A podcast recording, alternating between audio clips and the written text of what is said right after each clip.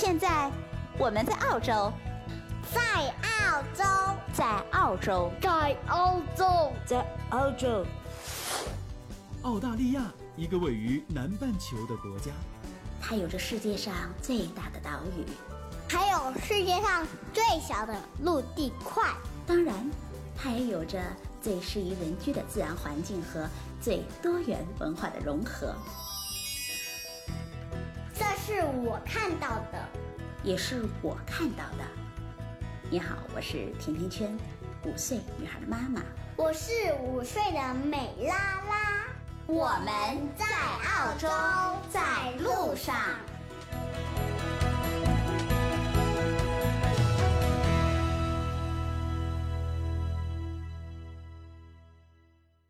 现在您收听的是由甜甜圈为您带来的 T A C 会客室。今天我们很高兴的邀请到了悉尼朗诵艺术团的团长丹青老师来做客我们的会客室。丹青老师先给大家打个招呼。大家好，甜甜圈你好。在上周的这个澳洲的文化圈子里，我觉得发生了一件非常大的事儿，就是诗歌三人行这个走过大洋洲中文诗会，在我们悉尼市中心的这个 Westland 这个中心举行了哈。那这个当时这种优美的诗文，在缓缓的钢琴的这个伴奏下，我觉得真的是一场非常精彩绝伦的艺术盛宴。所以我也非常的祝贺丹青姐啊，这个诗会非常的成功。谢谢谢谢甜甜，嗯，丹青姐，您是呃我们的老朋友了，，TAC 会客室也是 TAC 澳洲华人电台的老朋友，所以今天呃来到这儿感觉特别的亲切，所以我想也跟你聊一聊啊，关于这个澳洲我们的这种华人诗歌和华人诗会的一些情况，呃，你给我们一会儿来介绍一下好不好？好的，呃，经历了上周这个这么成功的诗会，你有什么样的感受？你觉得？啊，嗯，特别开心的就是观众。接受了我们这种表演形式，以一种诗会的形式，用声音把作者的诗歌传递给大家，而观众那么热情，看到那么热烈的反应，我们心里特别的欣慰。确实是在异国他乡呢，遇到这么熟悉的这个我们的华语，那然后有这么多人热爱，就感觉非常的温暖哈。那。其实对于澳洲来说，我觉得它是一个移民社会。那有这么多元的文化，你在这里生活了这段时间之后，你会感觉到这种华人的这种移民文化的生活当中，那对于诗歌的爱好，对于我们中文诗歌的爱好人的人群是种什么样的状况？嗯，我发现是这样。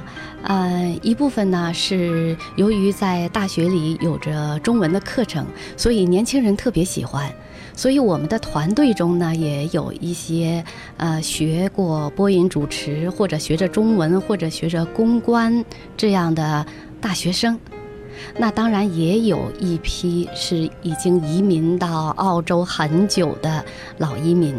所以从年龄阶段看呢，无论年轻人、中年人还是老年人，哦，还有。小朋友，我们团队也有哦，八九岁的哦，嗯，小朋友诗歌朗诵特别棒，所以说喜欢中文，我想他应该是发自内心的一种，像你的血液一样非常自然的一件事情。嗯，确实，而且是现在我知道，在澳洲很多小学里啊，中文已经成为很多的选修课，就是学校要求孩子们去学的一一门语言。所以我觉得这是一个很好，因为我的小朋友美拉拉五岁多来到这边之后，我开始会挺担心的这个中文的问题。但是我后来发现学校每周都会有中文课，呃，我会觉得这一点很好。那其实，在澳洲知道一百多万的华人嘛，加起来呃，祖籍啊，或者是后期的嗯几代人加起来，那这种华语文化的这种盛行，也给咱们做这个诗会，是不是有很多这种大的动力？嗯，没错，是这样的。其实我来做诗歌朗诵呢，也是源于今年的四月份。嗯，我认识了中文教育理事会主席张学峰先生。哦，嗯，中文教育理事会呢，就是澳大利亚所有的中文学校组织在一起的一个机构。啊。嗯，他们办中文课程，就是他们现在在学校学的这个中文课本的课文的朗读比赛，已经有二十七年历史了，可能你都不知道。对我很诧异，我会觉得，嗯，我是今年接触到他们的时候，我也像你一样啊，刚一听说的时候特别诧异，我们这里会有中文课文的朗读，而且他们已经坚持了二十七年。可想而知，从最初那种非常不容易、一步一步艰难的走过来，到现在一直还在坚持着。嗯，其实那天我去应邀应张主席的邀请，去做他们去观摩他们的演出，其实是一场比赛了啊！我看到他们分年龄组，从四岁到六岁一个年龄组，六岁至八岁，一直到高中。啊，还有 Cine Boy 的孩子们去参加比赛，就是说从幼儿园到高中都有。而比赛那天是六月份，正好是悉尼的冬天，而且那天下着雨。嗯，对，下雨的冬天会特别冷，特别冷啊！所以给我的感动呢是，当我站在 Stressfield Girl 那个学校的操场上的时候，下着那么大的雨，我看见两千多学生冒着雨。在长廊里，在校园里站着队，等候着比赛。而且在等候的时候，他们在不断的练习着他们将要上台朗诵的那段课文啊，特别让我感动。当时我拍了好多照片，那个时候我才觉得我们在异乡，我们不是没有同胞，我们不仅有同胞，我们还有母语，嗯，还有这么多人在一起共同的传承着母语，所以特别感动。对我，我听了这个，我会觉得。真的是没有想到，因为一个北半球，然后又是南半球，然后是在这么冷的天气里，有这么多的孩子，然后给他们的家长也是这感觉到真的是很温暖，一件很让人沸腾的事情。是的，是的，你血液里的那种激情在涌动着。我们在异国他乡，在中国的万里之外，传承着我们的母语，就是特别让人。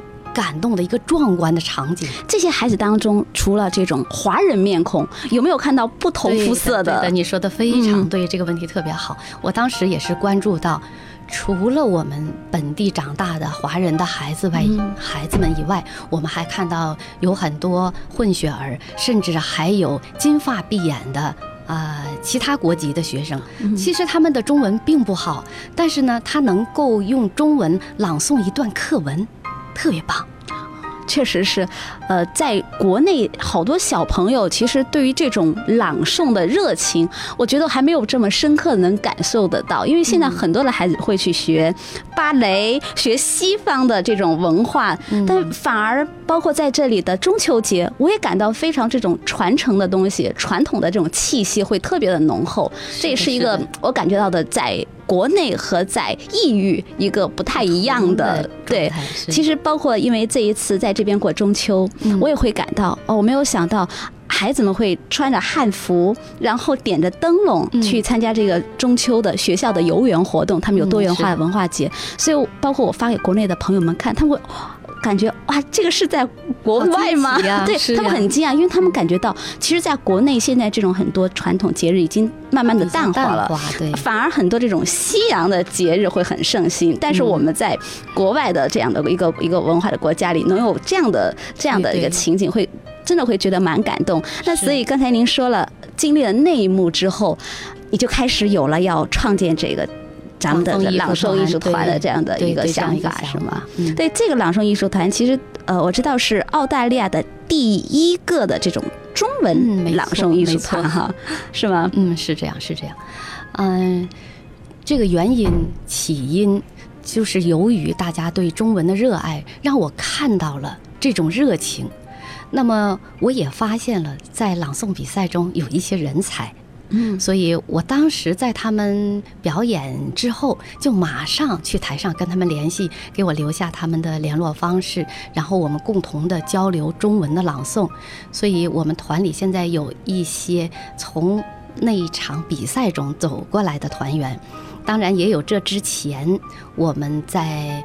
呃，各种华人的文化活动中遇到的热爱诗歌和热爱朗诵的各位朋友们，因为嗯，随着物质生活的不断提高，华人的文化生活呢越来越丰富了。我们看到的是，几乎每周都会有好几场的文化演出，无论是舞蹈的、歌唱的，还是器乐的或者相声的。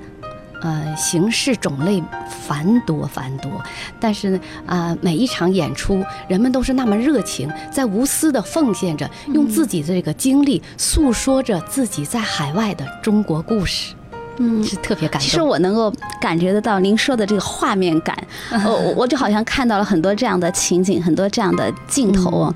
那现在咱们这个呃诗，我们的诗会这个艺术团有多少人了？啊，我们现在从事专业主播和音乐艺术的老师和演员，在我们团里一共是二十七人。嗯嗯，但是呢，我们拥有着众多的啊支持者和愿意为中华服务的啊各界的华人朋友。嗯，就您开始。呃，打算成立这样一个社团了哈。嗯，那这个之后，这个到这几个月过程当中，一定是发生了很多让您印象很深刻的事情，是吗？嗯，其实，在海外从事社团工作，我也看到，嗯。大致是有注册登记的一百多华人社团，大家都是在无私的奉献。因为你做社团，你不可能，你的初衷绝对不是去通过它去赚取经济利益，你也赚不到经济利益。但是由于我们现在有精力，也有能力做一些贡献，我们愿意在自己熟悉的领域去做一些事情。大家都是这样，都是在奉献着。嗯，但是当中当然也会有很多的困难和问题，比如说悉尼这么大，啊，我的团员们，当然别的艺术团或者社团也是这样，大家居住的地域分散，对，特别分散，因为悉尼太大了，对，这么大一个地区，你想，我们如果想有一个集中的时间、集中的地点，大家集中在一起，共同来学习，这就是一个很难的事情。嗯嗯。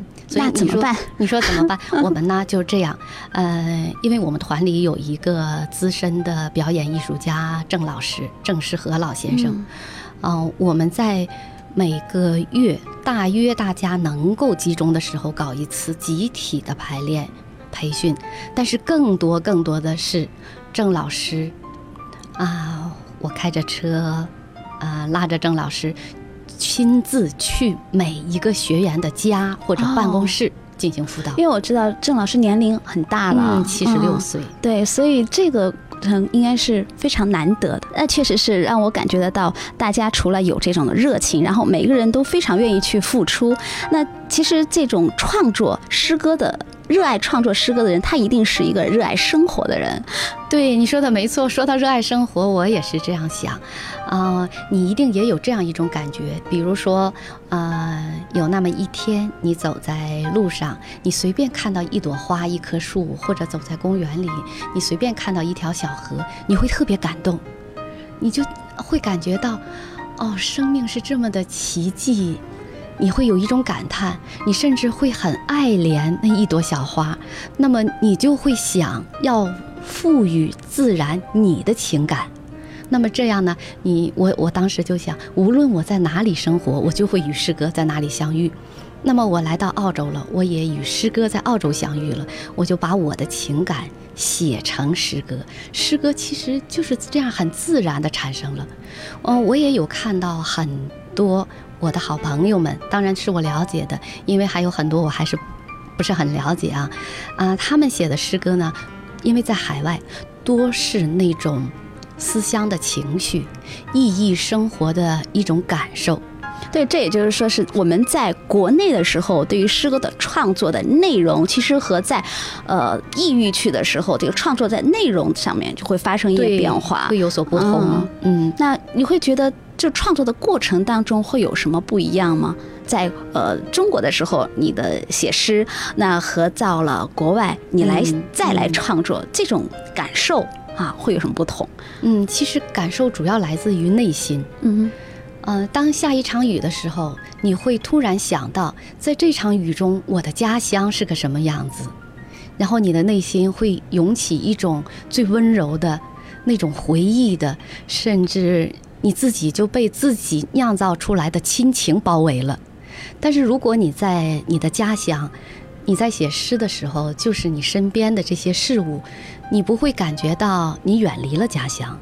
当你远离的时候，你就会有一种亲情无形中、无形中在你身边，这就是你创作时候那种心情体验的不一样。嗯。呃，每一个诗人他一定有一个，除了他的这种很敏锐的眼睛之外，我觉得他一定会有一个非常容易被感动的内心，特别容易被感动。嗯，您觉得你是一个很感性的人吗？呃，有的时候感性到，我都觉着我自己是不是再好好学习一下、沉淀一下，我要再理智一下啊。嗯，就是诗人也好，嗯。其他的艺术家也好，包括呢，我们热爱文学艺术的，嗯，如果你有着一种一颗多愁善感的心，你有着激情，那么你很容易创作出作品来。嗯，其实那天呃。台长啊，给我这个邀请函，就是咱们诗会的邀请函。我拿着的时候，我就被这个封面，我一下子就拉回去了。因为这种水墨画，这种青灰色的这种色调，然后再包括这样的字体啊，这两个字一个邂逅，一个倾听，感觉让人感觉非常的美好。那真的就是很中国的感觉啊，这这种。所以当呃，我知道丹青老师这个。要来做我们的嘉宾的时候，我也特别想听一听丹青老师在现场给我们听众们一起来读一小段诗，好吗？嗯，好啊，那我就找一首我的小诗。好，嗯，啊，诗的名字叫《六月的诗经》，因为那一天六月的时候，啊，那个自然的环境突然让我。因为悉尼的六月是冬冬天，让我突然想起我家乡的六月是一个什么样子，所以我就写了一首六月的诗经。好，好，来跟大家分享一下。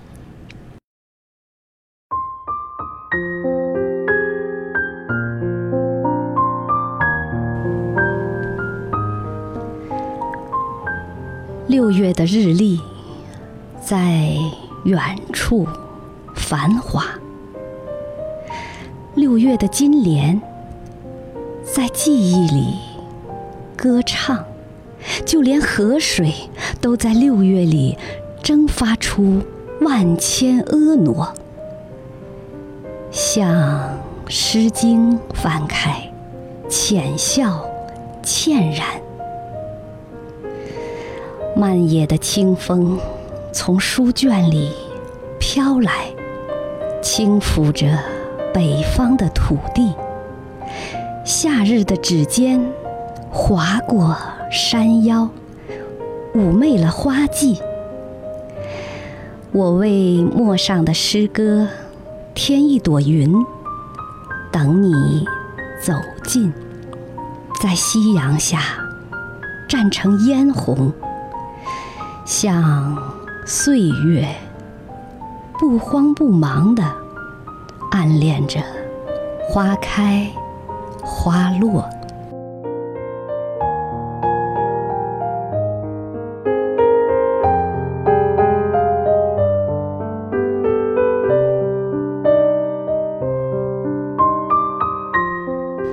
觉得我已经呃进入了这种非常美好的意境里，就不想再出来了。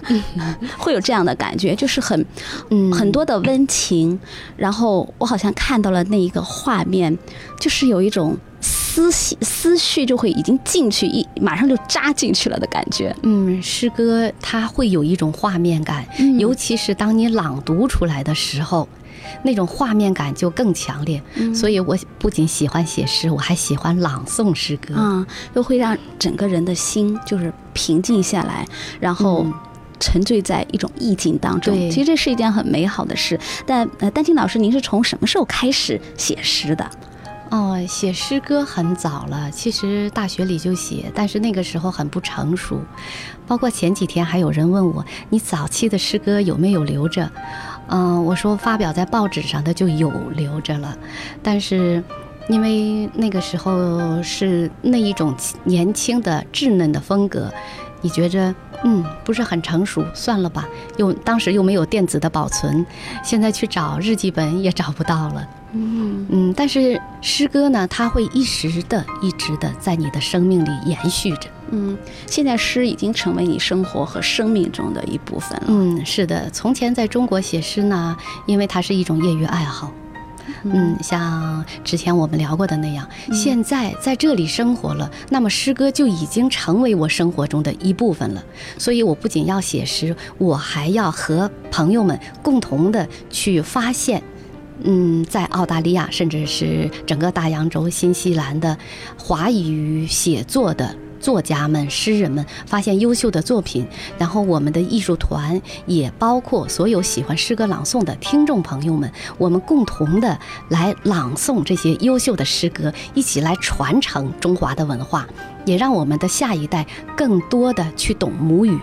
毕竟这里啊是一个不以中文为第一语言的国度，对，其实对于呃移民的第二代的孩子来说，这个很重要，就是怎么样把中国的文化还有中华的语言去传承下去，这是不是也是我们这要成立这个艺术团的一个很重要的一个一个一个目标呢？嗯，是是这样，我们的宗旨里就是这样写的，啊，我们不仅要。用有声语言的形式来传承中华文化，我们还要吸引不以中文为母语的其他国度的人们一起参与到诗歌朗诵中来，让他们了解中华文化。因为我们都觉得我们的语言、我们的中华文化是那么美。嗯，这次诗歌朗诵之后呢，就是这次诗会以后，很多小朋友们的家长说。嗯，孩子们非常开心能够听到诗歌，而且我们也看到在舞台上有年轻的在澳大利亚出生的 A B C 的孩子们，不仅会说中文，他们还能用母语来朗诵中文诗歌。确实是 A B C 的孩子，很多时候是能说中文，能说，但是。看不明白这个很多古文，对中国的传统的这个，我们有古文和白话文啊，有这样，这个其实对他们也是一个很大的难度，包括书写中文汉字是也是很难的。没错，如果要让他们除了朗诵诗歌，再让他们去自己去创作诗歌，您觉得在这个过程当中，我们还需要走多长的路？